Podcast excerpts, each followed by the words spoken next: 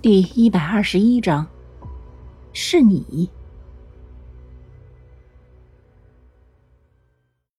他，可是五年前你们不是说能够牵制血月的，是你们七个吗？怎么现在又成了小兵二呢？齐训亮皱眉，心里已经隐隐知道，五年前自己应该是被这群小鬼头给骗了，可是他却是还不死心的，又问道。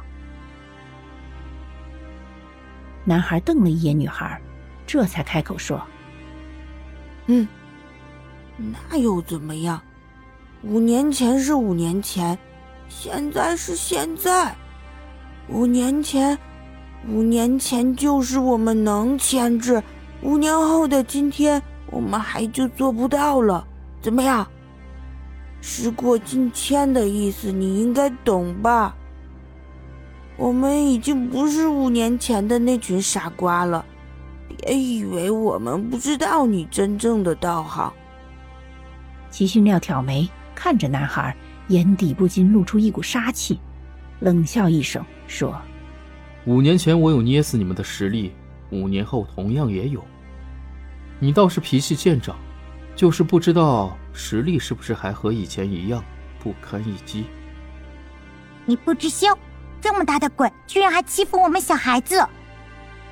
女孩愤愤不平的说道。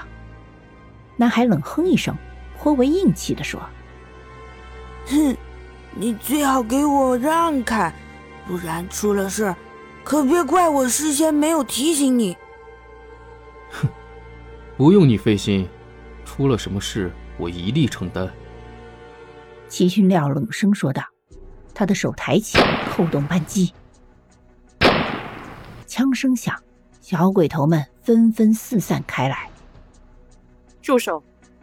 谁让你来王家大宅的？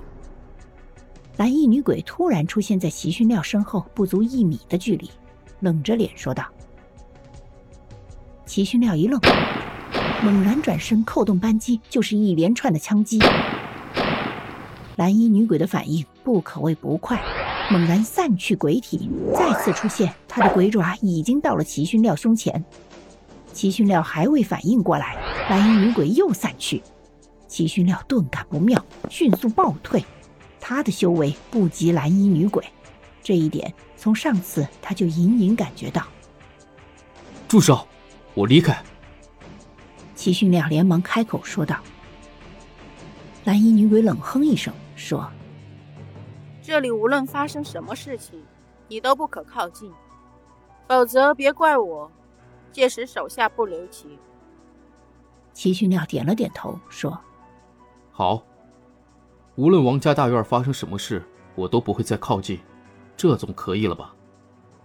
蓝衣女鬼退后半步，收回伸进齐训亮鬼体的鬼爪，然后说：“现在赶紧离开。”齐训亮皱了皱眉。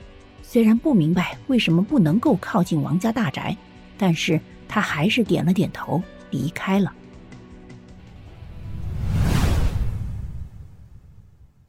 你这个疯子，你知不知道这样做的后果？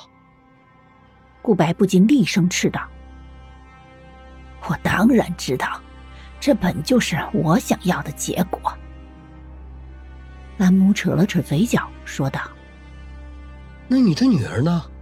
难道你就不亲你的女儿吗？顾白不禁无力的说道：“